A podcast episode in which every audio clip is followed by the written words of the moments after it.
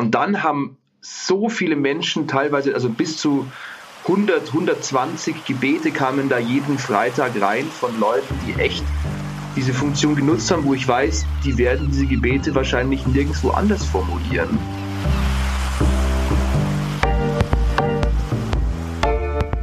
Es werden schon noch mal wieder Leute kommen.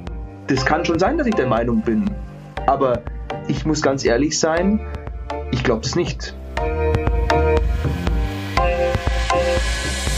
Und damit herzlich willkommen beim Windhauch Podcast. Mein Name ist Tobias Sauer und ich bin heute zusammen mit Josef Wagner. Hallo Josef, wer bist du, was machst du? Ja, ich bin, ähm, meinen Namen habe ich jetzt gerade schon gesagt, ich bin auf jeden Fall erst mal 23 Jahre alt, ähm, bin Theologiestudent im neunten Semester an der Universität Augsburg im Studiengang Magister Theologie und auch seit nunmehr über fünf Jahren Priesteramtskandidat für die Diözese Augsburg und jetzt in meinem letzten Studien- und Seminarjahr und dann hoffentlich ab nächstes Jahr im September Pastoralpraktikant im Pastoralkurs der Diözese Augsburg.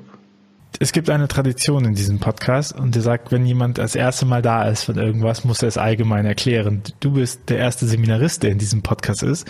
Deswegen äh, kommt dir die Ehre zuteil, kurz einen kleinen Einführung zu geben, wie die Priesterausbildung in der katholischen Kirche organisiert sind.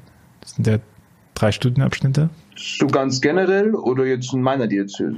Ja, genau. Einfach äh, so, dass man im Bilde ist. Ne? Ich ja. denke mal, wenn man ja. halt die Vikariatsausbildung vielleicht kennt ja, okay. oder die mhm. Pastoralreferentenausbildung, wie sieht die Priesterausbildung aus? Ja, also ähm, zunächst einmal erfolgt sie immer ganz grundsätzlich gegliedert in zwei Abschnitten. Das ist zunächst einmal, zuerst kommt die Studienphase und dann die Pastoralphase.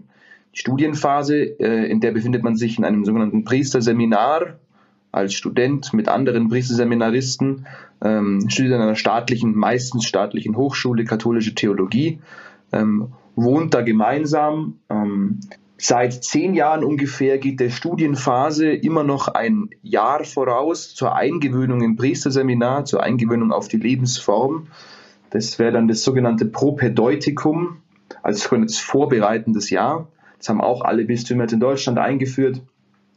Ähm, in Spanien sind es, glaube ich, sogar zwei Jahre jetzt, die man Propedeutikum machen muss zur Einstellung auf so, ein, äh, auf so ein Priesterseminar, wo man dann auch die alten Sprachen lernt, also Griechisch und Hebräisch und Latein.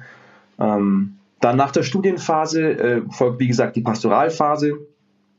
Ähm, nachdem man dann eben zehn Semester studiert hat, ist es dann auch mal Zeit, äh, sich ja schon auf den diakonalen Dienst vorzubereiten in der Pfarrei. Sprich, man ist so der Schatten des Pfarrers mehr oder weniger. Man ist bei allem dabei, was er tut. Ähm, man ist auf Traugesprächen, man ist aber auch auf Trauergesprächen. Man ist ähm, ganz vielfältig mit, allem mit Jugendarbeit betraut in, diesen, in der Pastoralphase. Ähm, und bei uns in Augsburg ist es so, das sind zwei Jahre Pastoralphase. Also ähm, am, ersten, am Ende des ersten Jahres folgt die Diakonenweihe und am Ende des zweiten Jahres folgt dann die Priesterweihe. Und damit ist aber die Ausbildung noch nicht vorbei, weil ähm, dann in der Kaplanszeit noch Fortbildungen kommen und dann nach vier Jahren Kaplanszeit ähm, ist man dann fertiger Pfarrer, kann man seine Pfarrei übernehmen, wenn man die sogenannte zweite Dienstprüfung abgelegt hat. Das war jetzt alles sehr lang und sehr schwierig. Nochmal ganz kurz zusammengefasst.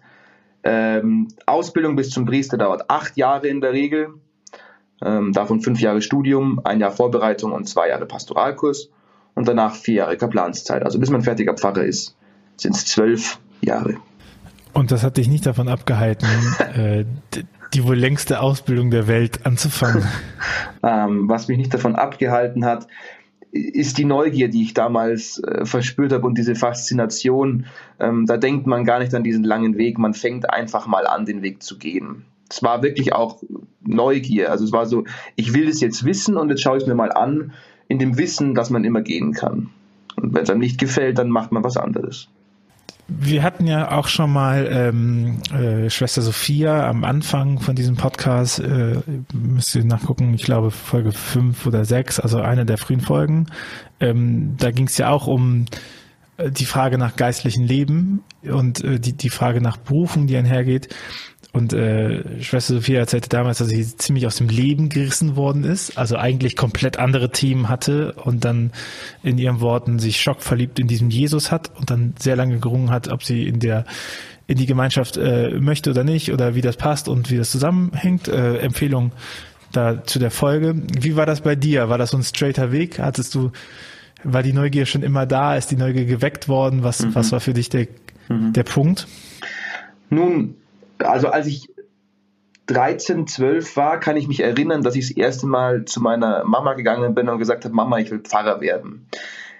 Das ist damals geschehen nach einem Kurs für Jugendliche im Allgäu. Das ähm, hat sich aber gar nicht so das war so ein Kindheitswunsch einfach. Und eine Woche später wollte man dann irgendwie Anwalt werden oder ähm, ich weiß gar nicht, irgendwie Manager. Ich wollte immer Manager werden. Ja, und ähm, deswegen war der Wunsch dann relativ schnell wieder weg. Aber ich weiß noch, in meiner Erinnerung kann ich das so mit zwölf oder elf das erste Mal ausmachen. Ja, genau. Und diese Faszination war dann lang verschüttet, würde ich sagen, aber sie kam dann so wieder mit 17, 17, 18. Ich meine, das ist ja, das ist ja ein äh, Berufswunsch, den man prinzipiell anders formuliert. Also wenn, wenn man einen anderen Beruf angibt, dann hast du eine Ausbildungsphase, mhm. dann bewirbst du dich irgendwo, dann bekommst du den Job und äh, keine Ahnung, wenn die Wahrscheinlichkeit steigt, wenn du eine Geisteswissenschaft studierst, dass du nicht das nachher machst, was du studiert hast, ja. sondern irgendwie sowas damit zu tun hat. Nun ist das bei Priestern oder auch bei pastoralen Mitarbeitenden ja nochmal ein bisschen straighter, ne? Also irgendwie fühlt sich das Theologiestudium ja auch manchmal so an wie der Mittel zum Zweck, dass man nachher Priester wird. Das heißt, ich glaube beim Priester noch mal auch noch mal stärker, weil es ja ab dem Moment, wo du da dich in diesen Prozess reinmachst, bist du ja auch während des Theologiestudiums versorgt. Ne? Wenn ich pastoraler Mitarbeiter mhm. werden möchte, dann muss ich mir meine Wohnung selber suchen, ich muss äh, ja, ja. selber kochen, ich kann mir, ich muss mir meinen Tagesplan eigenteilen und das ist ja der, der Priesterausbildung sehr straight schon drinne. Äh, was was äh, gibt dir diesen Blick darauf zu sagen, ja, darauf habe ich Bock. Also hm. ich meine, man könnte ja auch einfach ein Studentenleben leben. Das ist klar, man, ähm, es wäre wahrscheinlich sogar irgendwie ähm, an manchen Punkten spannender, ein Studentenleben zu leben. Man hätte mehr Freiheiten, man müsste nicht jeden Tag um 6 Uhr aufstehen und das Erste, was man macht, ist in die Kirche gehen. Ähm, man muss nicht dauernd mit Leuten Gemeinschaft äh, haben und verbringen, mit denen man sich das überhaupt nicht ausgesucht hat. Ja, ich also da wird man hineingeworfen und das muss, das hat man dann halt zu tun, ein Stück weit. Und die Frage stellt sich immer und hier jeden Tag ganz besonders, ähm, kann ich das wirklich für mich bejahen, was ich hier tue? Also gerade beim Studium, ähm, das ja teilweise noch ein bisschen verschult ist, so auch in der Theologie ein Stück weit, kann ich das für mich bejahen als Teil meines Weges oder ist jetzt das, was ich gerade machen muss, wirklich nur Mittel zum Zweck? Ja.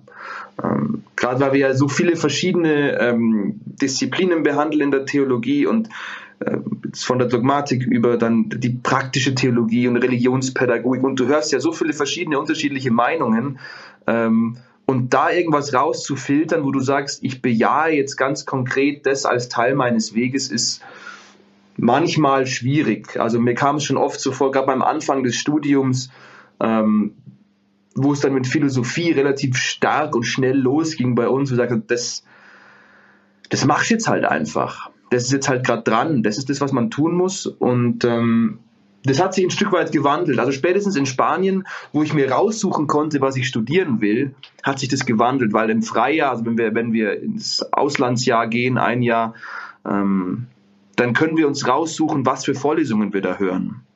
Und das ist echt cool. Und ich habe dann Vorlesungen gehört, die gibt es halt in, in, Deutschland zum Beispiel nicht. Ähm, und das waren für mich, das war für mich echt ein Augenöffner, gerade zum Bereich Moraltheologie, das war echt super.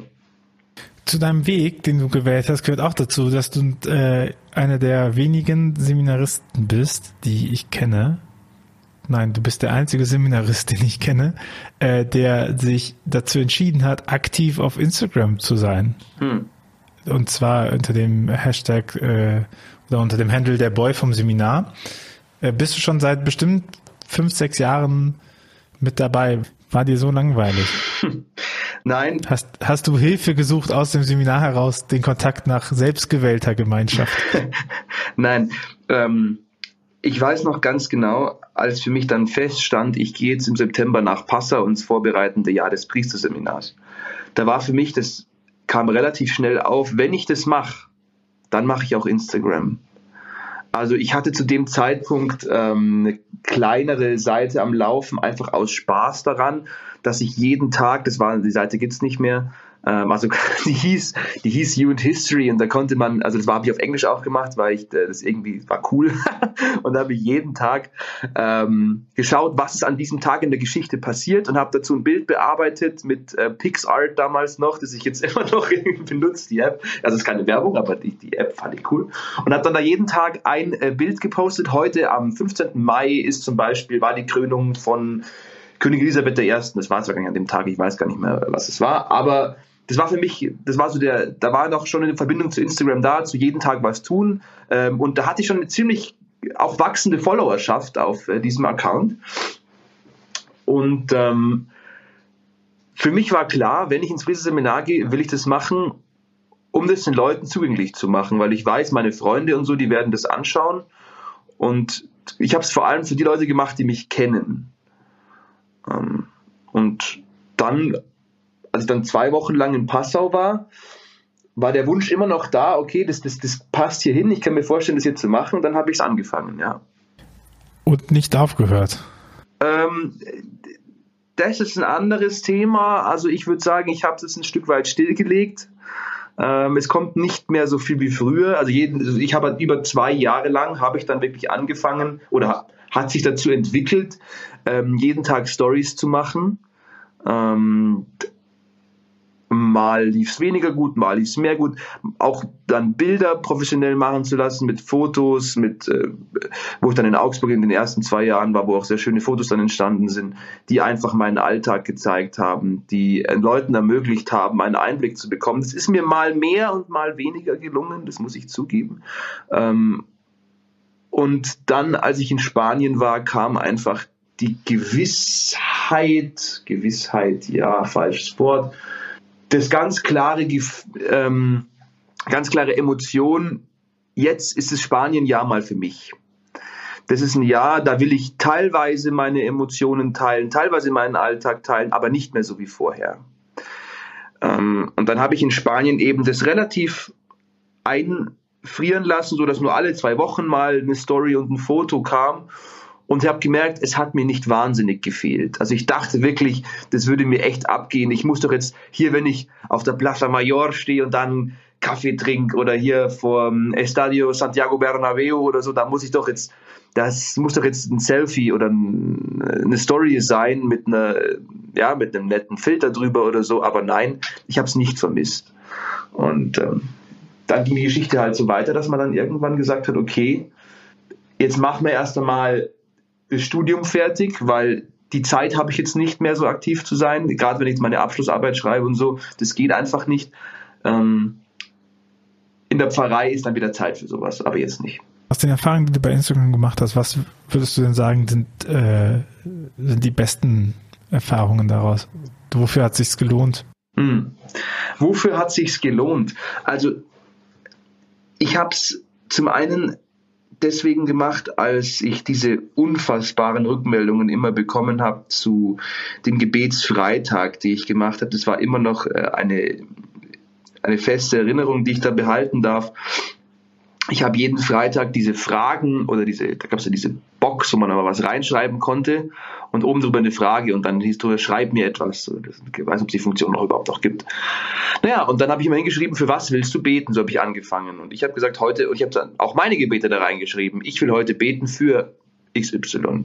Und dann haben so viele Menschen teilweise, also bis zu 100, 120 Gebete kamen da jeden Freitag rein von Leuten, die echt diese Funktion genutzt haben, wo ich weiß, die werden diese Gebete wahrscheinlich nirgendwo anders formulieren oder ähm, auch geschrieben haben, ich kann selber gar nicht beten, aber ich schreibe es hier, hier rein, vielleicht betet jemand dafür und es bringt überhaupt irgendwas.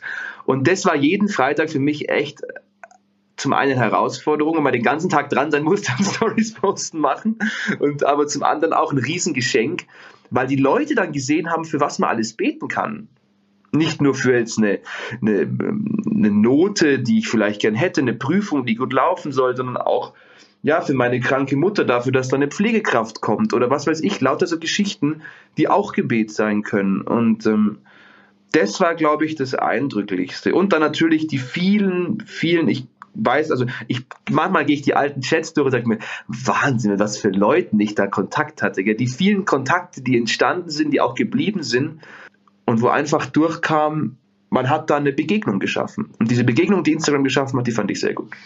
Und das ist doch irgendwie auch bemerkenswert, wenn man sich überlegt, dass, ähm, dass diese Story, die ja oft erzählt wird, ist ja, dass Menschen mit verlorener Kirchenzugehörigkeit Glauben verlieren. Also schau mhm. dir an, der Zettel äh, der DBK, wenn du aus der Kirche austritt, mhm. der, ich fasse mal kurz zusammen, ähm, sowas sagt wie Edgy Badge, dann sind, dann kannst du aber auch nicht mehr zu uns kommen. Ja. Und ja.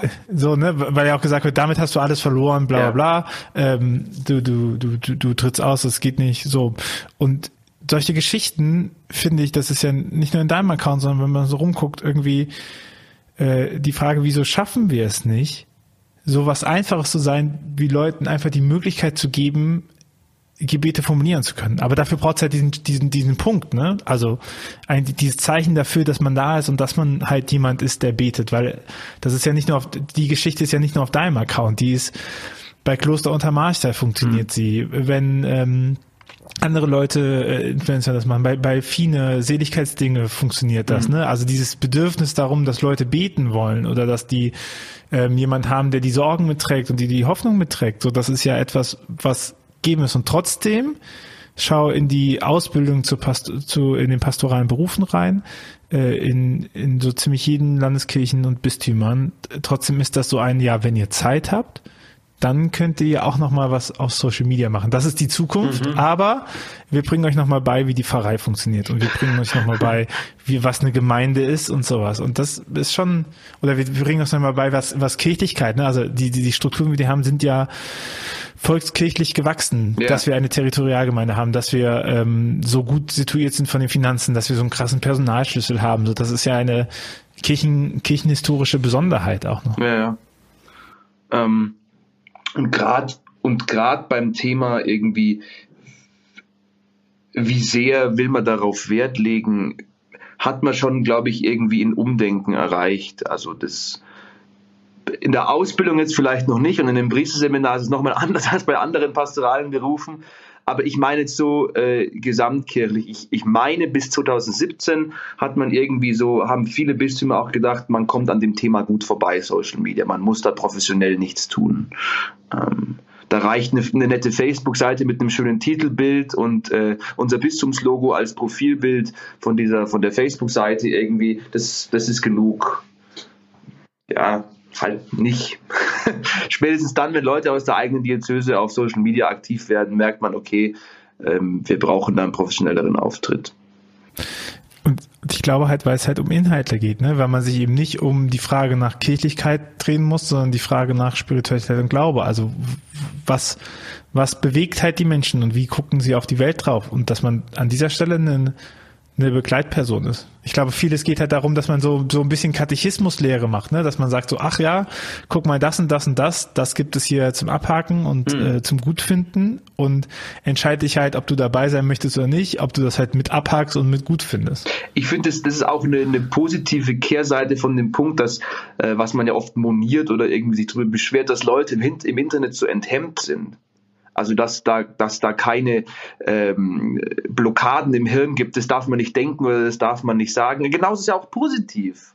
Die brechen da aus in mhm. irgendwie Gefühlsstürme über, über ihre Beziehung zu Gott in den irgendwelchen Kommentarspalten unter irgendwelchen Videos und das äh, mag vielleicht zum Lesen irgendwie, es fühlt sich sehr intim an, wenn die Person sowas teilt. Klar muss man da immer, kann man, muss man da auch differenzieren und man sagen, okay, ähm, ähm, wann, ist, wann ist eine Grenze erreicht. Aber ich finde, es ist auch ein positiver Nebeneffekt davon, dass halt einfach die Bereitschaft da ist, sich zu öffnen, ein Stück weit. Mehr. Und, das, als im, und das würden sie mehr tun, das, würden sie, das machen sie mehr, das ist auch ein Punkt, bei jemand, den man sehen kann. Also ich hab, ich tue mich wahnsinnig schwer, Accounts zu folgen von Institutionen, wo überhaupt kein Gesicht dahinter steht. Ich finde, Bistumsaccounts haben sehr viele Follower und sehr viele können eine große Reichweite erzielen, aber da wird das Potenzial nicht genutzt. Wenn da einer da wäre, der irgendwie mh, mm, das in die Hand nimmt und sagt, okay, ich bin jetzt mal für eine Woche so, so, so, so, ähm, so Takeover-mäßig, ja, weißt du, wie ich meine?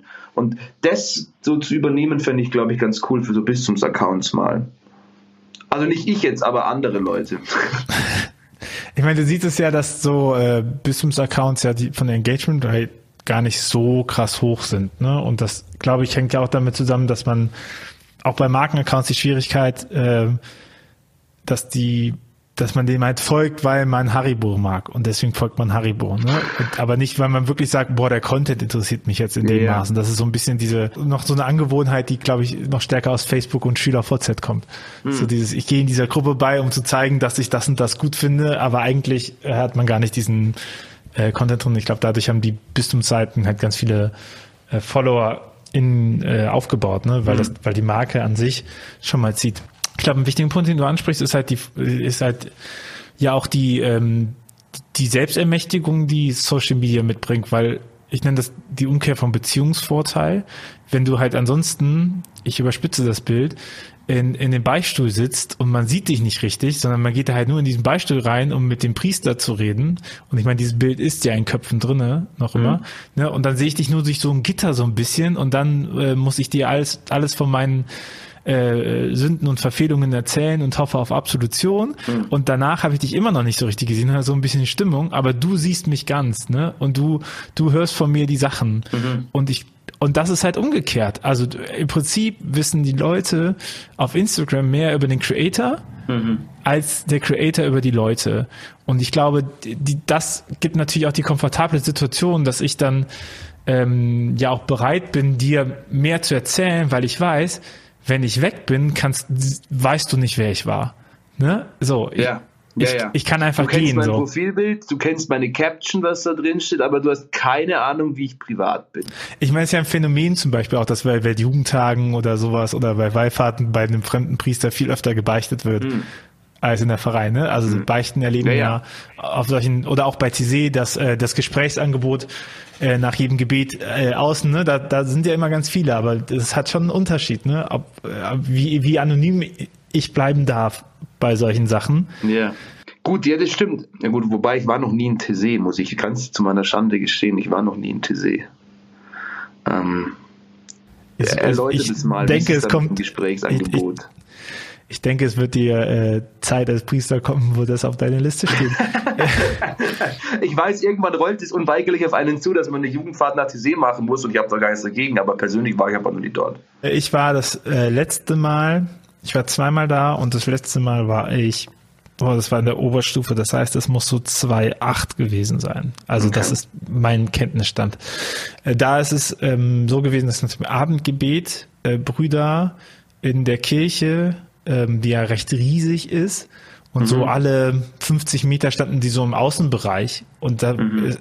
das ist ja irgendwie auch immer das Krasse an TC, da wird's ja nicht erklärt oder so. Also das wird nicht gesagt, hier ist das Beichtangebot oder sowas. Es wird noch nicht gesagt, dass Beichte ist. Es ist auch keine Beichte, zumindest habe ich, weiß ich nicht, ich habe zumindest keine Absolution äh, mhm. über über einen Ritus erfahren, ähm, aber die, dass du die Möglichkeit hast, halt dahin zu gehen und mit den Leuten zu sprechen und währenddessen läuft halt beim Abendgebet läuft ja die ganze Nacht durch quasi noch der, äh, das Gebet und der Gesang und du kannst da ein- und aussteigen, wie du möchtest. Ähm, das heißt, du hast irgendwie den Effekt, dass keiner hört, was du sagst, weil alle mhm. sind noch für sich selber beschäftigt und du hast die Möglichkeit auch, das habe ich zumindest als sehr bereichernd erlebt, dass du halt irgendwie nach dem Gebet warst du so ja auch in der richtigen Stimmung hast dir über Sachen nachgedacht und so und dann mhm. kommt man ja an den Punkt, wo man auch denkt so, ja, da komme ich nicht weiter oder das möchte ich jetzt irgendwie mal sagen oder ne, so. Und das war ganz schön, dann konntest du einfach aufstehen, hingehen, reden, dich wieder zurücksetzen. So. Mhm. Und, und ich glaube, dieses, dieser Punkt, ne, auch wenn man das auf Accounts macht, ich verfolge dich, ich sehe, dass du das und das machst, ich sehe, ach guck mal, das ist ja mal ein Priester. Ich glaube, die Differenzierung zwischen Seminarist und Priester ähm, ist jetzt auch nicht. Die gibt's nicht. Immer ich glaub, gegeben. Die gibt's nicht. Ich meine, ich, äh, ich muss mich ja schon, ich werde schon oft gefragt, äh, ob ich Priester bin und dann denke ich mir so, ja, keine Ahnung, ich habe dir vor fünf Minuten gesagt, dass ich verheiratet bin, aber. ja, ja, also ich glaube, aber die gibt es in der, in der Eigenwahrnehmung gibt's ähm, die schon, ist ja ganz klar, dass man kein Priester ja. ist, aber in der Außenwahrnehmung, also das habe ich, das merke ich immer wieder in Gesprächen auch und deswegen auch auf Instagram, glaube ich, das ist, dieses unfassbar. Also man, man merkt, man wird als offizielle Repräsentant der Kirche wahrgenommen und die Leute schütten ihr Herz aus. Ja. Teilweise, teilweise wollen sie es, teilweise wollen sie es nicht, teilweise passiert es ihnen einfach so. Ähm, einfach nur aus dem Fakt, weil du mal ein Priester wirst. Ja? Und dann immer die Frage auch mal, ah, kann ich dann mal bei dir beichten? Oder wenn, wenn, das ist immer, dieser, dieser Satz kommt so oft, oh, wenn du dann mal das hast, dann gehe ich auch in die Kirche. Sag ich, ja, ja. wahrscheinlich, wahrscheinlich wirst ehrlich du gesagt, tun. Ich freue mich, aber äh, ja. Ich sage, also ehrlich gesagt, ich wüsste jetzt nicht, ob ich über jemanden, mit dem ich mich gut verstehe, beichten geben möchte. Davon mal abgesehen. Nein, ich glaube, das sagt man doch so, wenn man auf Partys ist oder so, ja. keine Ahnung. Oh, dann kannst du mal so, also mehr im Scherz gemeint, glaube ich, ja. weil das jetzt nicht, die Leute, die sowas sagen, die gehen jetzt nicht, die haben jetzt keine regelmäßige Praxis des Bußsakramentes in ihrem Alltag. Ich glaube, was da schon bemerkenswert ist, einfach äh, diese, diese Chance, die da drin steckt, dass man eben nicht derjenige ist, der mehr über den anderen weiß. So, und, und das eröffnet halt halt Räume. Und dazu kommt, glaube ich, auch noch dazu, dass, äh, ich meine, wir leben in einer äh, postkonfessionellen Zeit. Und ich glaube auch so eine Differenzierung zwischen pastoralen Mitarbeitern und Priestern ist in der öffentlichen Wahrnehmung nicht gegeben. Mhm. Die Frage nach der ähm, Notwendigkeit ist ja eine andere. Ähm, und da steckt ja aber super viel Chance auch drinne, weil es letztendlich ja nicht darum geht, wer es macht, sondern ob es gut gemacht wird. Ich weiß noch, ich habe mich äh, mal länger unterhalten. Ähm, es gibt ja, gibt ja diese ähm, Studien von der Größe des Territoriums etc. Mhm, und mhm, das war mhm. mit den äh, protestantischen KollegInnen, äh, die ja vom Ämterverständnis da nochmal ähm, mehr Spielraum haben, was ja, der Einsatz von ja. pastoralen Mitarbeitern angeht. Und ich habe dann gesagt, na, das will ich immer noch sagen, in so einem großen Territorium ist den Leuten scheißegal nachher, ob das der Priester tauft oder ein pastoraler Mitarbeiter. Ich glaube, dass, dass wenn, sobald die aus der kirchlichen Sozialisation raus sind, ist das denen egal. Was denen aber nicht egal ist, ist, ob sie gut begleitet werden und ob es eine gute Ansprechperson war und ob es ja. jemanden gibt, der halt mitzieht. Ne? Und das, ich glaube, das merkst du schon auf Instagram auch stark drinnen. Das ist natürlich so ein, so ein kleiner Booster gibt, wenn man hat, oh, guck mal, da ist ein Priester und der ist, ähm, der entspricht nicht dem Bild, was ich vom Priester habe. Ich glaube, ja. das hilft schon. Und auf der anderen Seite aber auch einfach die Sache, naja, letztendlich musst du halt mit deinen Qualitäten auch überzeugen, ob du, ob du aber was kannst und ob du gut Antwort gibst. Den einen Punkt, da würde ich nochmal gerne einhaken wollen. Also wenn du sagst, klar, zum einen die pastorale Zukunft und wie werden die Leute über dieses über diesen Empfang von Sakramenten nachdenken, über das in ihrer mhm. eigenen Familie. Aber ich meine doch auch, und das habe ich jetzt aus, ich war jetzt sechs Wochen im Praktikum, also wir haben im vierten Jahr oder besser im fünften Jahr haben wir ein ähm, Kurzpraktikum in der Pfarrei, sechs Wochen am Stück, die ganze Fastenzeit bei einem Priester. Und ich meine schon, so beim Großteil der kirchlich nicht Sozialisierten ist ganz wichtig für Sakramente, das Bild muss schon stimmen. Weißt du, wie ich meine?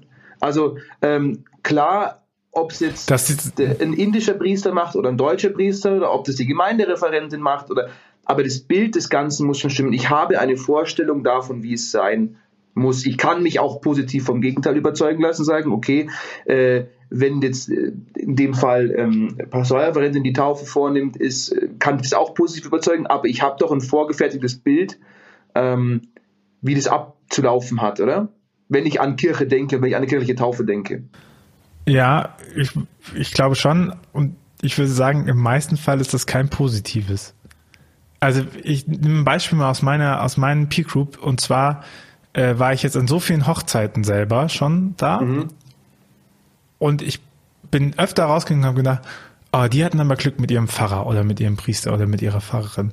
Mhm. Und irgendwann dachte ich mir, hm, Tobias, vielleicht musst du auch mal dein eigenes Bild nochmal korrigieren äh, gegenüber Priestern, Pfarrerinnen und Pfarrern, weil es ja nicht Zufall sein kann, dass alle fünf Hochzeiten innerhalb von einem Jahr Glück hatten mit der Fahrperson.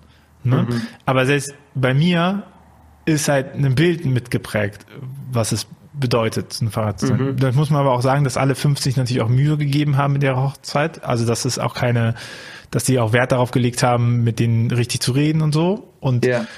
ich glaube, das gehört auch mit dazu.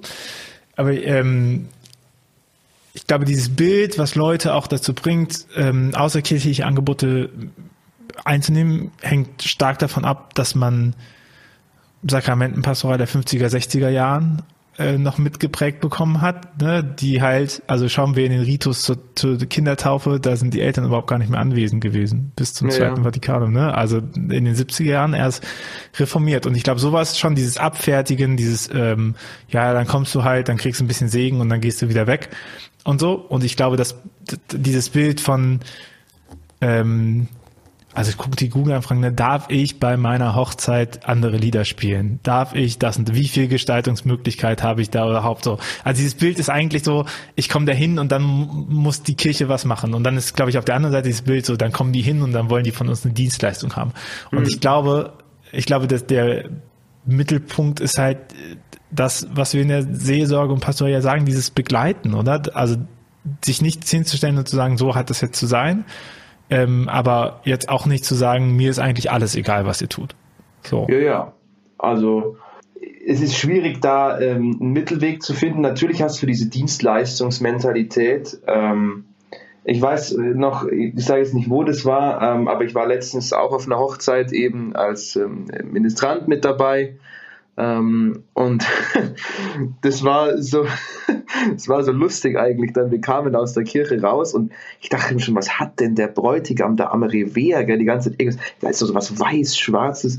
Und dann ist es mir klar geworden, als wir die Kirche verlassen haben, äh, standen da ähm, im Spalier 20 mit Originalkostümen äh, Klonkrieger aus Star Wars und am Schluss ein 2,30 Meter mit einem Kostüm Darth Vader und der dann so, mein Sohn, auch mit der Maske. Das war alles, was so echt, gell? Und dann wusste ich, der hatte so einen Lego-Klonkrieger da dran am Revier und ähm, die haben halt wahrscheinlich ihre Form von ähm, Leidenschaft, die sie jetzt in der kirchlichen Traum nicht ausleben konnten, weil ich, es kann halt kein Darth Vader da, äh, da vorne stehen und euch äh, singen, das geht halt einfach nicht, ähm, halt dann danach ausgelebt und ähm, das war, das war, das war dann so lustig, weil da waren die Kinder waren so geil, als diese, äh, nennt man die, die ja kennst du die, die Javas? aus ja. Episode 4, die den Schrott sammeln, so diese kleinen Wichtel, wichtelartigen Gestalten. Ähm, und die haben sich halt das dann so gemacht. Und es war aber auch, es, es, hat, es hat nicht fehl am Platz gewirkt oder so, weißt Es war einfach, das, das ging dann über so. Also wir, wir verlassen die Kirche und da steht das Spalier von, wie halt dann bei anderen Leuten der Fußballverein steht, ja. Oder der Schützenverein. Oder der Schützenverein, ja. Ähm, aber ja, die Dienstleistungsmentalität, die ist ein Stück weit da und ich meine, ich zahle ja auch dafür. Für die Hochzeit. Ja, und ich. Und Kirchensteuer. Und ich zahle auch für eine Taufe und ich zahle für das alles. Und ich, äh, weißt du, ich denke mir halt auch, ähm, wir hatten es ganz am Anfang mal so ein bisschen, ne? ich glaube, man, oder wir hatten es off the record, die Frage nach Diskussionen und Standpunkten vertreten. Und ich glaube, wenn man sich selber firm ist in dem, was einem wichtig ist, dann kann ich in Diskussionen und in, ähm, in Gesprächen viel entspannter reingehen, weil ich nicht weil ich nicht den Zwang habe, mich zu rechtfertigen. Mhm. Und ich glaube, das ist eine Haltung, die man braucht. Also äh, Paul Tillich würde ja sagen, dass die Methode der Korrelation, dass man die Antworten auf die Fragen so gibt, dass sie in die Situation des Fragenstellers reinpasst. Also dass es nicht mhm. darum geht, dass man sein ganzes Wissen präsentiert, sondern halt in der Art und Weise es präsentieren kann, dass die andere Person das auch überhaupt versteht und dass, dass es für sie gerade zugänglich ist. Ne? Also was mhm. bringt es mir, wenn ich Leute mit einer Dogmatik überschlage über äh, katholisches Ehebild, wenn ich davon ausgehe, dass diese dass diese Personen hm, den letzten Rest ihrer kirchlichen Sozialisation dafür aufgebraucht haben, keinen freien Trauredner zu machen, sondern in der Kirche zu heiraten. Ne? So, ja, und dann und sich da halt klar zu machen, dass das ein, dass das ein Prozess ja sein kann, dass das ja der Beginn von einem Weg sein kann, muss ja auch nicht weitergehen, aber die Wahrscheinlichkeit ist ja hoch, dass wenn du dafür sorgst, dass die Menschen eine gute Eheschließung erleben, dass sie zur Taufe wiederkommen. Ne? Das ist die Frage, auf was stelle ich mich ein? Also ich habe letztens ähm, äh, Mitbruder und ich, wir, wir haben eben bei uns in der Bibliothek im Priesterseminar, haben wir alle alten Bistumszeitungen der letzten 70 Jahre, seit es die Bistumszeitung in Bistum Augsburg gibt. Früher ist noch der Ulrichsbote, das haben wir dann in die katholische Sonntagszeitung umbenannt und das ist jetzt eine sehr auflagenstarke Zeitung. Auf jeden Fall, ist ja egal. Haben wir jedes, jede Zeitung äh, mehr oder weniger durchforstet, immer auf der Suche nach den Berichten über die zu weihenden Priester, über die jungen Priester, was die so sagen. Da gab es dann Interviews und ganz oft, also ich glaube bis so in die 2005er Jahre kam so dieses, kam oft durch, so, es, es ist keine Kritik, wirklich nicht, aber das ist auch verständlich, wenn man das so denkt, aber dieses, jetzt kommen wir. Also vorher haben Leute ja objektiv, es sieht man ja, was getan, was dazu geführt hat, dass weniger Menschen, dass nicht mehr so viele Leute in die Kirche gehen, aber jetzt kommen wir. Die Frage ist ganz klar, auf was stelle ich mich ein? Und wenn ich mit meinen Positionen da reingehe, muss ich halt einfach realistisch sein. Ich glaube schon, dass wir, dass ganz klar die Haltung war über, und auch jetzt auch bei einigen Leuten noch da ist in der katholischen Kirche, die Haltung, es werden schon nochmal wieder Leute kommen. Das kann schon sein, dass ich der Meinung bin. Aber ich muss ganz ehrlich sein, ich glaube das nicht. Ich glaube, es wird in der Maß abbrechen und äh, weniger werden, wo man es noch gar nicht vorstellen können. Ich würde dem zustimmen, wenn man davon ausgeht, dass es so bleibt. Ich glaube, also ich glaube, ein großes Problem der ganzen Reformbemühungen, progressiv wie konservativ, ist es, dass man versucht, das, was da ist, zu revitalisieren. Hm. Das hatten wir auf The Record ja schon gesagt mit der, mit der Sonntagsmesse. Ne? Also ich bin ja auch so aufgewachsen. Ich war ja auch Messdiener und dann habe ich gesagt, oh, jetzt machen wir eine coole Sonntagsmesse. Ja, und dann machen, dann ändern wir irgendwas und so. Hm, und wie viel Mühe man reingesteckt hat, die Sonntagsmesse zu reformieren und so. Und ich glaube, dass das nicht zum großen Erfolg führt, weil die Menschen sind da, weil Zeitform, Ort, Person und Thema passt. Und wenn man was davon variiert, dann variiert die Gemeinde, die da ist. Mhm. Und ich glaube, der viel sinnvollere Weg ist, zu sagen, naja, guck mal, da gibt's ja was, die sind ja zufrieden. Also die kommen sonntags, sie sind zufrieden, prinzipiell, vielleicht ist das ein bisschen mehr Hassliebe, aber mhm. ich meine, sie machen sich auf, sie machen das in so. Warum, warum sollte ich diesen Punkt verändern? Und mhm. lieber hinzugehen und zu, sich zu überlegen, naja, wo, wo sind dann halt meine Wachstumsfelder? Also ich glaube, das Wachstumspotenzial von Kirche ist nicht binnenkirchlich. Das ist nicht bei den Leuten, die schon da sind, weil Leute sind sonntags ja nicht, nicht da, weil sie nicht wissen, dass Sonntagsmesse ist, sondern Leute sind nicht da, weil sie wissen, dass Sonntagsmesse ist. Das ist eine bewusste Entscheidung, da nicht hinzugehen.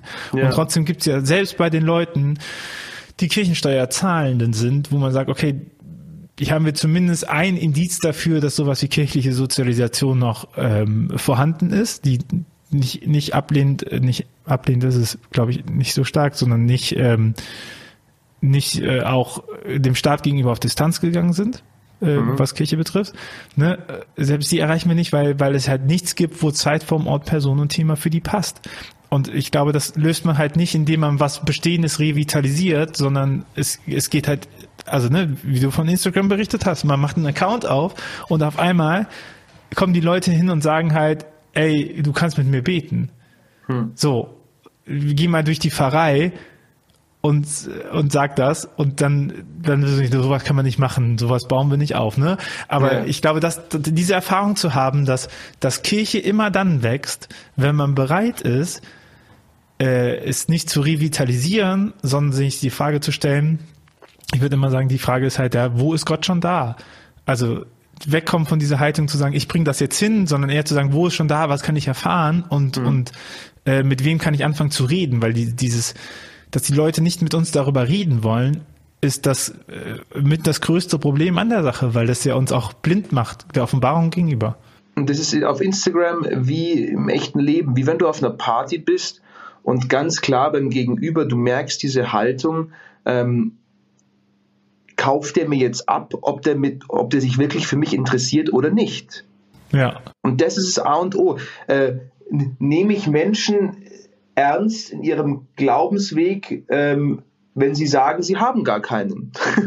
nehme ich Menschen ernst, ähm, die zu mir kommen in der Pfarrei, wo ich mir denke, meine Güte, jetzt kommt sie schon wieder mit ihren nervigen Fragen über Gott und äh, ich habe eigentlich jetzt, muss ich meinen Unterricht vorbereiten und lauter so Geschichten und das ist, da hängt glaube ich ganz viel dran. Also und wie du sagst, dieses Binnenkirchliche, ähm, das ist natürlich ein Feld, auf das man sich vorbereitet, das man auch lernen kann, wie mache ich Pfarrei, aber wir werden uns ja wohl oder übel, und das sieht ja wohl jeder jetzt, von diesem System Pfarrei verabschieden müssen.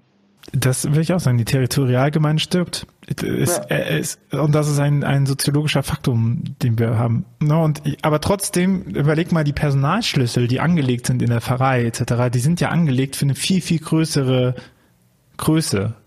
Mhm. Und dann, und dann hast du irgendwie Skalierungseffekte, die dadurch kommen, ne? dass wenn du die Erstkommunionvorbereitung so viel Zeit investierst, dass du halt aber auch mehrere Leute erreichst und größere Kontaktpunkte hast. Aber jetzt ist es so, dass wir in der Sakramentenkatechese so viel Aufwand betreiben an der Stelle für fast nichts. Und äh, also was so, was so Personaleinsatz gegen, gegen Effekt eingeht, ne? Und ich, und das hat auch damit zu tun, dass Sachen nicht zusammengelegt werden oder dass man sich halt nicht darüber Gedanken macht, äh, wie das auszusehen hat. Also es ist ja nicht festgelegt, dass Sakramentenkatechese jedes Jahr stattfinden muss, äh, mhm. dass die, dass die so und so viel Einheiten braucht, dass die als Unterricht aufgebaut ist. All das ist nicht festgelegt. Ne? Also mhm. du hast da mhm. Varianz, das zu machen.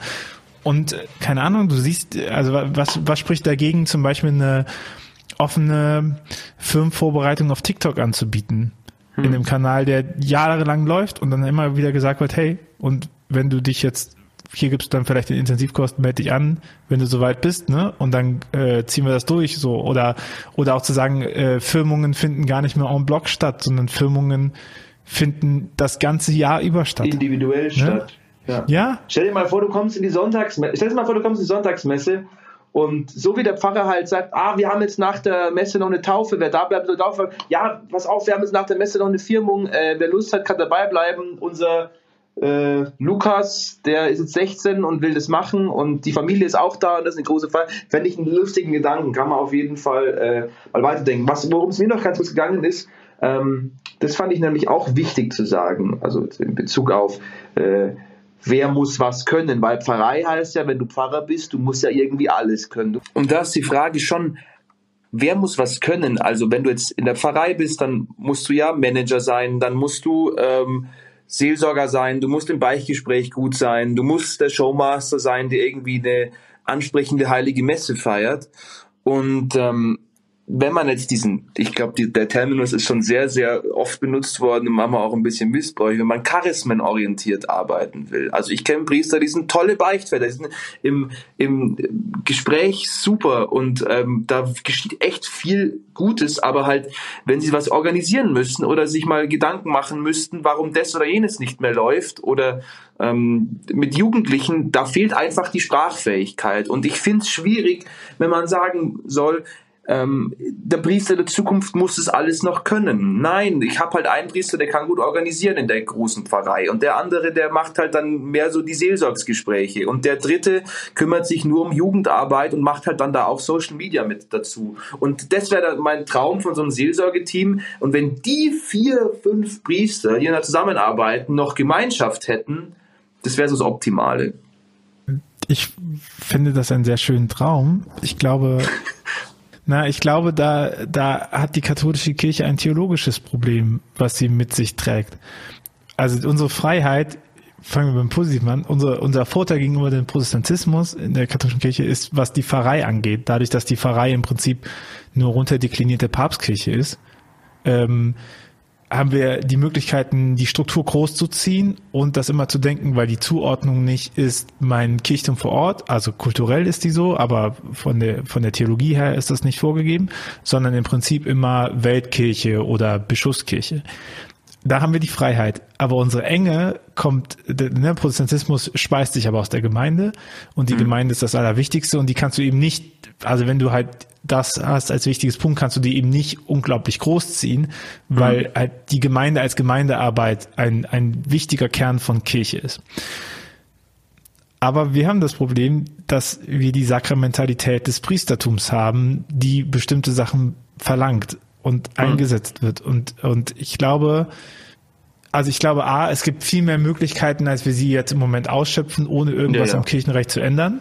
Ähm, das hat auch ganz viel, glaube ich, mit, mit Amt und mit der, äh, ich zitiere Spider-Man so gerne an dieser Stelle, ne, aus großer Macht für große Verantwortung. Ich glaube, manche sind sich ihrer Macht nicht bewusst, die sie haben und äh, übernehmen deswegen auch nicht die Verantwortung dafür. Oder sie sind sich der Macht bewusst und wollen trotzdem keine Verantwortung übernehmen. Weil wenn ich schon mhm. so eine krass prädestinierte Position habe in einem System und dann so tue, als ob ähm, ich dafür gar nichts kann, dann wird man, wird es ja auch schwierig und verkehr, ne? Und ich glaube, bei dieser Charismenorientierung fällt irgendwie immer raus, dass egal wie es konstruiert ist, es am Ende irgendwie heißt, der Priester muss entscheiden. Und zwar auch an Konstruktionen, wo es nicht notwendig ist. Also ich ähm, verweise da äh, zum Beispiel auf das Bistum Trier, die ja einen Synodalprozess hatten, ähm, die eine Synode gemacht haben. Die gibt es übrigens auch im Kirchenrecht. Äh, liebe Grüße. Und äh, dieses, ja, manchmal, manchmal vergessen ja Leute, dass Katholizismus auch Synod Synoden haben. Ne? Also dann wird gesagt, hm. sowas machen wir nicht.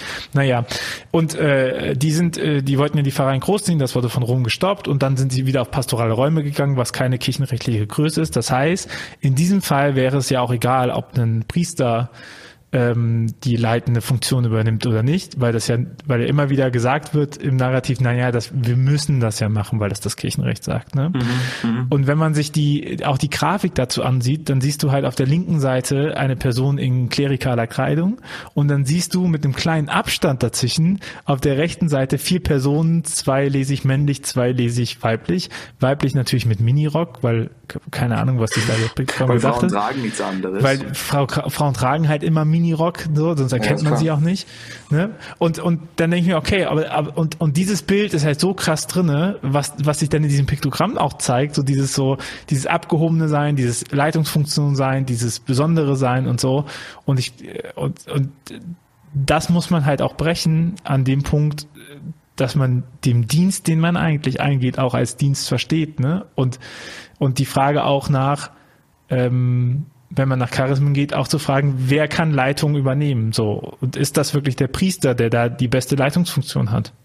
Und macht, die, die, da möchte ich einen kleinen ähm, Denkanstoß noch anschieben, äh, macht nicht die Pfarrei, also das System Pfarrei mit du bist unser Pfarrer für die nächsten 25 Jahre, macht nicht das auch, macht nicht das auch die, der Sensus der Leute dem Pfarrer zu dem, was er ist? Also ich glaube wirklich, dass viele das so nicht wollen. Und äh, klar, und wie du sagst, aus großer Macht führt da die große Verantwortung. Aber das ist die Struktur, die einen ein Stück weit zu dem macht, was man ist. Und wenn du jetzt eine Pfarrei hast, ähm, oder eine Großpfarrei und da hat also ich einen Pfarrer oder ähm, einen der da verwalt der da verwaltend äh, Pastoralreferent der die Leitung hat und die Pfarrer wechseln halt einfach durch entscheiden aber auch jeder so muss die Messe ablaufen weil ich feiere die heilige Messe und so äh, und da ist also das ist halt die Gefahr, ja. Der Priester, der nur noch kommt zum Sakramente spenden oder irgendwie und zum, wenn man ihn halt braucht, weil sonst braucht man ihn nicht und ähm, das ist schon eine Gefahr. Also ich muss, ich muss da schon noch die Rolle irgendwie äh, im Blick haben. Aber auf der anderen Seite ist auch klar, warum, ja, warum führen wir Verwaltungsleiter ein? Weil es den Priester als Entscheider anscheinend wohl nicht braucht. Ja, und ich glaube, das hat ja auch was damit zu tun, sich dieses, dich diesen Bild klar zu machen. Also der Priester ist nicht für all, also meiner Meinung nach ist die Aufgabe des Priesters nicht alles zu machen. Ich glaube, man kann auch mit Stärken argumentieren. Äh, dann und die Aufgabe des Pastoralreferenten, der Pastoralreferentin ist ja auch nicht ähm, alles zu machen, was der Priester nicht qua Gesetz ja, exklusiv genau. zugesprochen hat. Und, und was, was, was ist was ist für eine für eine für eine Rollenverteilung? Also das ist irgendwie schwierig. Es ist, äh, man würde das toxische Beziehung, glaube ich, nennen.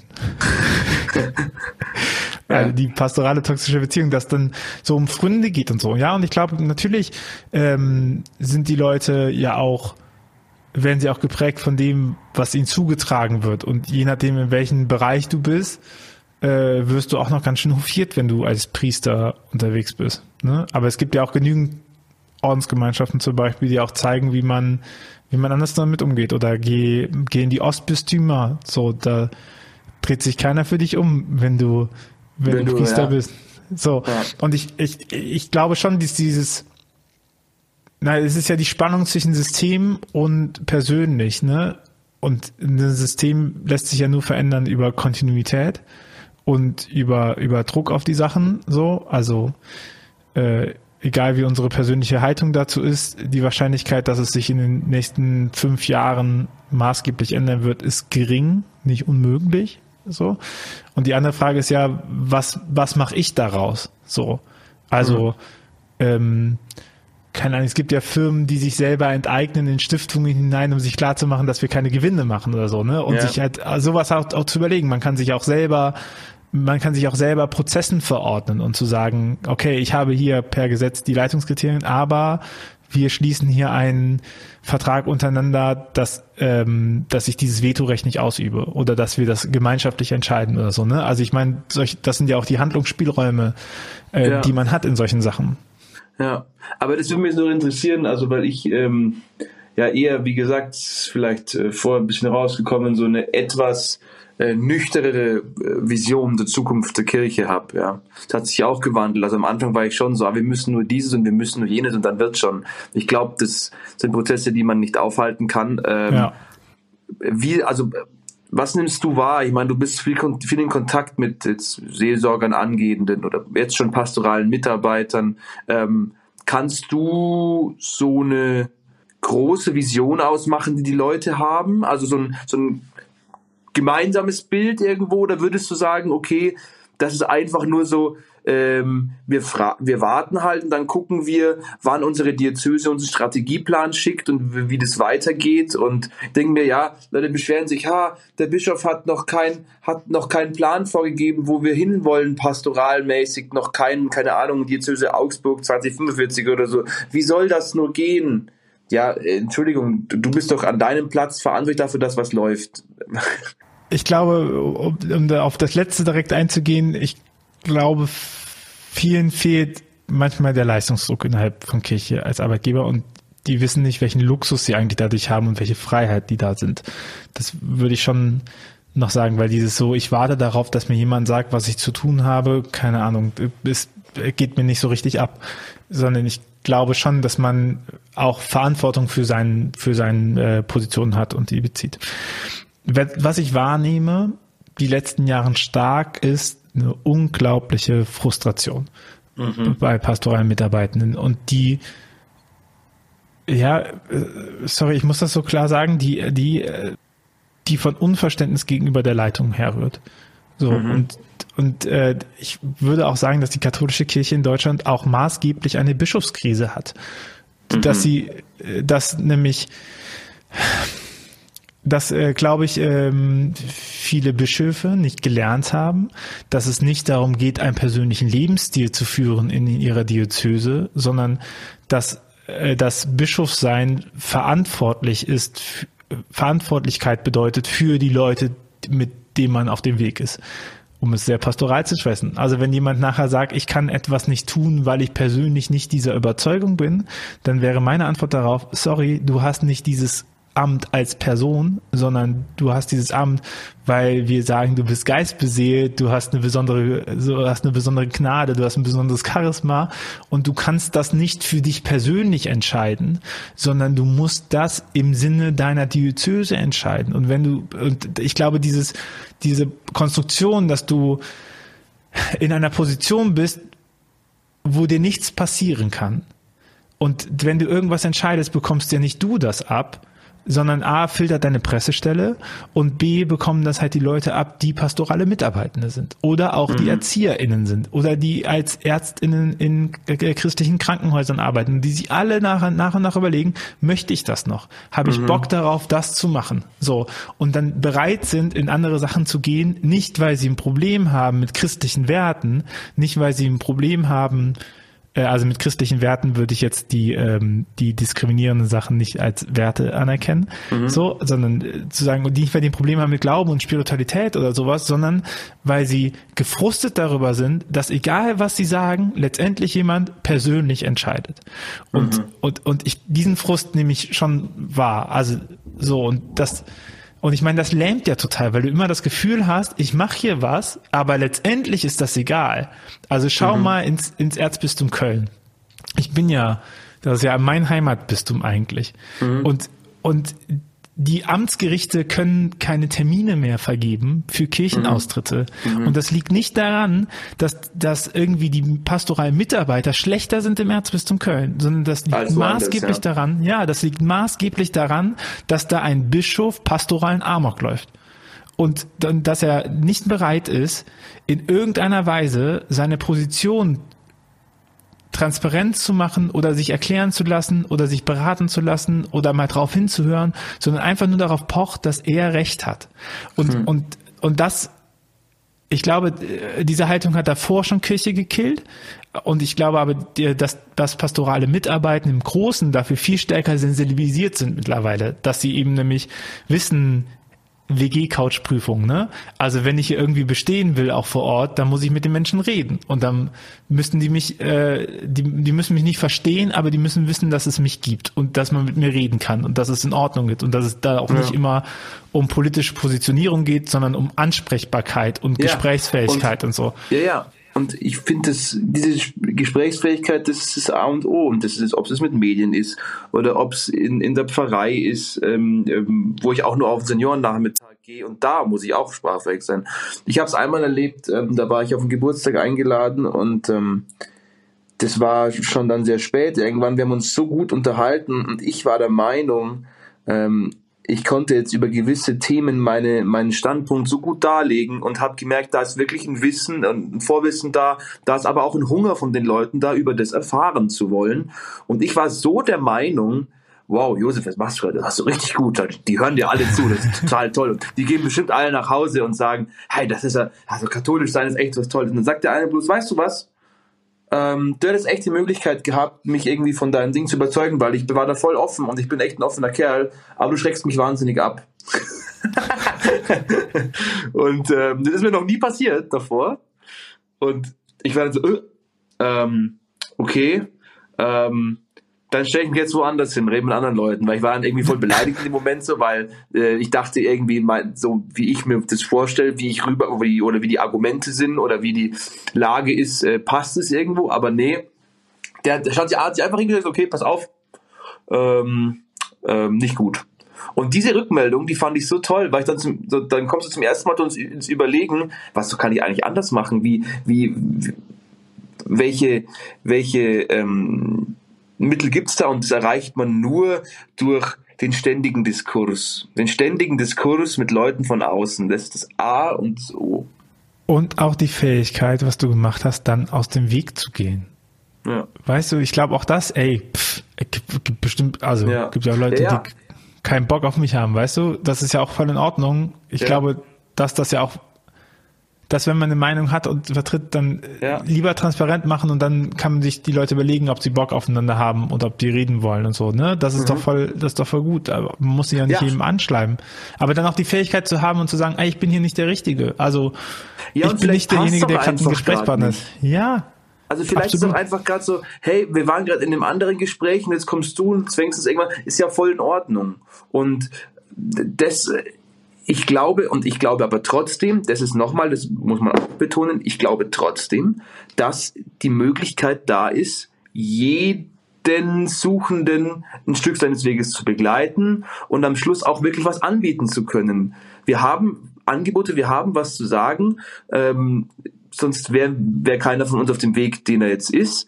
Und da einfach, ich, ich, ich wehre mich dagegen zu sagen, da gibt's, das interessiert niemand mehr, das stimmt nicht.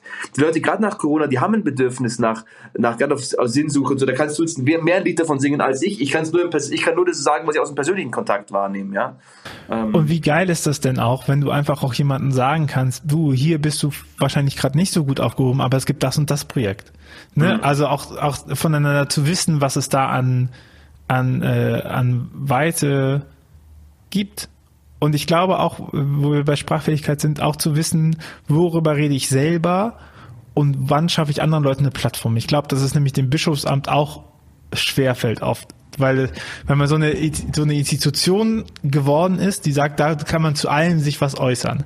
So, aber selbst kluge PolitikerInnen äußern sich auch nicht zu allem, sondern äußern sich zu den Sachen, wo sie gut sind und sprachfähig sind und äh, laufen halt nicht zu jedem Thema, ja, frag mich mal, da habe ich auch eine Meinung zu, weil, weil Meinung ist nicht relevant auf, auf Leitungsebene. So, ja. und und sich aber klar zu machen, was man trotzdem hat und was die Kirche immer noch krass hat, ist, ähm, wir sind eine enorm, also beide Kirchen sind eine enorm finanzkräftige, gut vernetzte Institution, die enorme staatliche Vorteile genießt. Wir sitzen in Rundfunkgeräten drinne. Leute kommen immer noch zu uns und geben die Kontaktdaten. Wir können Kontaktdaten abgleichen. Ähm, also wir, ich nicht, aber äh, Kirche als Institution können das machen. Ne, also was da, was da noch für Potenzial drin ist, was, was da, äh, was da immer noch für viele Menschen sich jeden Sonntag auf den Weg machen, was die, das wie viel man erreicht das ist, und so. Ne? Das, das ist groß, wo man sagt, ähm, es gibt, es gibt noch, es, die Leute gibt's noch. Und das ist auch im Priesterseminar, wenn ich mir denke, ich habe hier alleine angefangen und ähm, mit 18 und jetzt ist es, das heißt Haus voll, kann man nicht sagen, aber relativ gesehen kommen Leute und die gibt's noch. die sagen mit 18, ich gehe jetzt in ein Priesterseminar. Diese Menschen gibt's. Und ja, das ist echt auch eine Ermutigung irgendwo manchmal ich glaube halt, dass es, also man sieht, redet ja oft von letzten Chancen, ne? aber ich glaube, wenn man, wenn Kirche im deutschsprachigen Raum noch etwas mitzureden haben möchte im Bereich von Glaube und Spiritualität, also in Fragen von Weltsichten und von dem, was Gesellschaft trägt und was Menschen wichtig ist, dann äh, sei es ihr angeraten, diese Chance, wo sie noch das Geld hat, auch zu nutzen und es mhm. eben nicht da rein zu, das ist mein großes Credo ist, das nicht in äh, Strukturen reinzuballern, die sterben werden. Und so. das, also kein Blut in die tote Leiche pumpen. Das ist ein hartes Wort, aber ich finde es, es ist schwierig. Es ist so, so ist es. Ja, es ist so. Also einfach. wie viel, wie viel, äh, wenn ich schon viel Flyer, wir drucken Flyer und, und Jahresprogramme für irgendwas mit irgendwelchen, das ist schon heftig, also ähm, was da, was da rausgeht. Und dann überleg mal, da macht ein 18-Jähriger einen Instagram-Account auf und kommt äh, hunderte an Gebetsanliegen. Ja. Also ja. einfach Relationen zu sehen. Und, äh, und das möchte ich auch allgemein, das ist kein analog-digital-Ding, sondern ähm, Projekte, die sie aufgemacht haben und gesagt haben, wofür stehen wir eigentlich, was wollen wir machen, haben immer funktioniert. Ob das Gottesdienstprojekte waren, ob das äh, karitative Projekte waren, ob das Instagram-Accounts waren, die wachsen alle. Alle, alle Accounts in unserem Netzwerk und auch im Meet-Netzwerk wachsen. So, es gibt keinen Account, der strumpft. Äh, ich guck mhm. dir Initiativen wie United for Rescue an oder die Micha-Initiative äh, der Baptisten oder Night Fever oder TC oder so. Das sind ja alles Sachen, die wachsen, die ja den ähnlichen Markt bedienen. Ich glaube auch, dass, äh, dass geistliche Zentren zunehmen werden. Also ja, ja. ihr habt ja das Gebetshaus, aber es gibt ja auch noch äh, auch äh, klassische Ordensgemeinschaften, die einfach nochmal da stärker werden. Die auch so. ihr Profil dann irgendwo entdecken.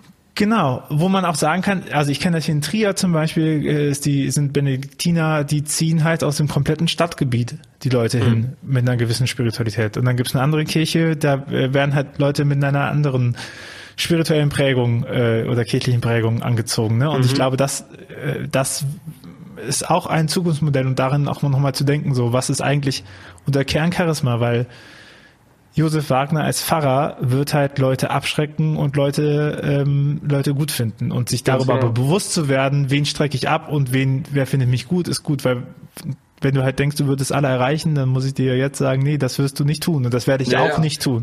Ne? Und deswegen ja. sind Teams so wichtig, deswegen ist die Diversität so wichtig, deswegen wäre es auch so schön, ähm, wenn nicht nur männliches Geschlecht Priester ist, weil, weil es letztendlich die, die Bandbreite des menschlichen Lebens und letztendlich ist das ein Beziehungsgeschäft. Glaube es, die Frage nach Beziehungen von mir und Gott und das, dafür brauche ich Referenzpunkte. Ne? Und je mehr Möglichkeiten ich habe, mit anderen Leuten zu verstehen, äh, wie das funktionieren kann, desto eher hilft mir das auch in meinem eigenen Verständnis. Bin ich fest von überzeugt. Und im letzten sind es ja auch dann die pastoralen Projekte, ich, ein paar angesprochen, ähm, wo Leute merken, genau dafür steht mich jemand. Ja. ja. Und die haben Bock drauf einfach, ne? So. Genau, genau. Und danach wird sich's richten, ein Stück weit. Und ähm, das kann man jetzt verhindern wollen. Man kann sagen, okay, äh, ich will aber Pfarrei und ich will mein Dorf und meine Pfarrei, dann kann man das auch wollen. Das, ist, das werden sogar wahrscheinlich die Mehrheit sein, die das will. Mein Dorf, meine Pfarrei, meine Kirche. Ähm, ja, genau, aber das ist halt die Leute, die da sind, ne? hatten wir gesagt. Natürlich ja. finden die es toll, weil. Äh, und das die dürfen finden, die auch. Das dürfen die ja. auch von mir aus weiterhin die nächsten 500 Jahre toll finden. Das ist überhaupt kein Problem. Ich finde das ja auch toll. Ich, ich, liebe mein Heimatdorf und meine Heimatkirche mhm. und meine Heimatpfarrei. Mhm. Ähm, aber trotzdem muss man nach den Leuten Ausschau halten, die eben da nicht sind zum Beispiel, jetzt, wir sind nicht, ich komme hier aus dem Speck Greater, Greater München, wenn man so will, ja. Da, da ziehen Leute aus München her, weil sie dann reinpendeln können. Die haben mit dem ganzen Dorf nichts zu tun. Die sind da drin und äh, keine, sind bei keiner Feuerwehr, bei keinem Fußball. Und dann kommen sie auf einmal zur Erstkommunion, weil sie ja doch irgendwie aus der Ecke von Oberfranken, wo sie kommen, irgendwie sozialisiert waren, katholisch als Ministranten. Und lassen ja. ihre Kinder taufen. Und da hat man doch Potenzial ich glaube halt, dass jeder, dass es zum einen darum geht, Kontaktflächen herzustellen und zum anderen darum geht, Kontaktflächen auch ähm, zu nutzen und, und, und zwar auch im Prozess und halt nicht hinzugehen und zu sagen, jetzt haben wir sie einmal und dann, das müssen sie aber auch für immer bleiben, ja. sondern genau. über, also überzeugend halt zu sein. Nach der, nach der Erstkommunionmesse noch ein, äh, einen Elternabend an, danach kommen sie ja. alle jeden Sonntag in die Kirche. Ja, ja. Ich nenne das mit dem, mit dem Ehevertrag zum Tinder-Date gehen. Das ist auf die Passwort, die wir machen. So, jetzt habe ich schon mal ein Date, zack, jetzt muss diese Person unterschreiben. So. Und ich denke mir, nee, genau wie beim Daten, einfach äh, Prozesse sachen und zu gucken, ja. passen wir zueinander, habe ich dir überhaupt was anzubieten, kann ich dir überhaupt helfen, soll ich dich weitervermitteln, gibt es vielleicht jemand anderen, der besser zu dir passt und deinen Bedürfnissen ja. und so. Und ich glaube, dass ähm, das braucht so eine Pastoral der Zukunft, diese, diese Standfestigkeit der eigenen Position, zu wissen, wofür man steht und deswegen auch nicht beleidigt zu sein, wenn man gerade nicht zu jemandem passt. Und dann auch ja, vermitteln genau. können, ne? im Netzwerk denken und zu sagen, komm, hier geh mal zum anderen Fahrer, der ich glaube, der passt mehr zu dem, was du eigentlich dir von Taufe ja. erwartest. So, wie geil ja. das wäre, ne? Wenn man, wenn man so über seinen Schatten springen kann. Sagen, okay, dann, dann äh, musst du nicht jeden Sonntag zu mir kommen. Der, der andere Pfarrer, der macht's ja auch gut, ja. Ja, oder auch manchmal auch zu sagen, äh, keine Ahnung, das, was du, was du, was du vom Christentum verstanden hast, dass ähm, das, das, da wird dir eine andere Konfession viel mehr helfen. Ne? Also hm. du wirst vielleicht, vielleicht bist du da einfach bei den Baptisten besser aufgehoben oder nicht. Und das, äh, hm. äh, auch das nochmal äh, als Freiheit, sich irgendwie hinzusetzen und zu sagen, so ich weiß, wofür ich stehe, ich weiß, was ich gut kann und ich weiß, in welcher Tradition ich stehe, aber ich weiß halt auch, äh, dass ja ich nicht dafür verantwortlich bin, in welche, äh, in welche Tradition der andere annimmt. Ne? So. Und es ist doch, und es ist doch immer anbiedern. so, je mehr je mehr man den Leuten da an Freiheit lässt, desto mehr und eher werden sie merken, was sie hier geschätzt haben und werden zurückkommen. Ja, Na, ich glaube, dass in einer Beziehung geben und je mehr du klammerst, desto eher wird der andere dann sagen, okay. Ähm, das ja, Paradoxe an Liebe zurück. ist ja, dass sie mehr wird, wenn es frei ist, ne? Also dass ja. je eher du sagst, du musst aber, du musst aber, du musst aber, desto wahrscheinlicher ist es, dass, dass eine Abwehrhaltung kommt. So und manche Sachen kann man eben halt nicht entscheiden. So, und wie jemand sein Leben gestalten möchte, kann man so schlecht selber entscheiden. Ja, ja. Für den anderen. Josef, bevor du die letzte Frage bekommst, ähm, ja. ein Hinweis in eigener Sache. Wenn du diesen Podcast magst und diesen Podcast äh, unterstützen möchtest, dann kannst du das tun. Auf steadyhq.com slash windtauch hast du die Möglichkeit, eine Mitgliedschaft abzuschließen.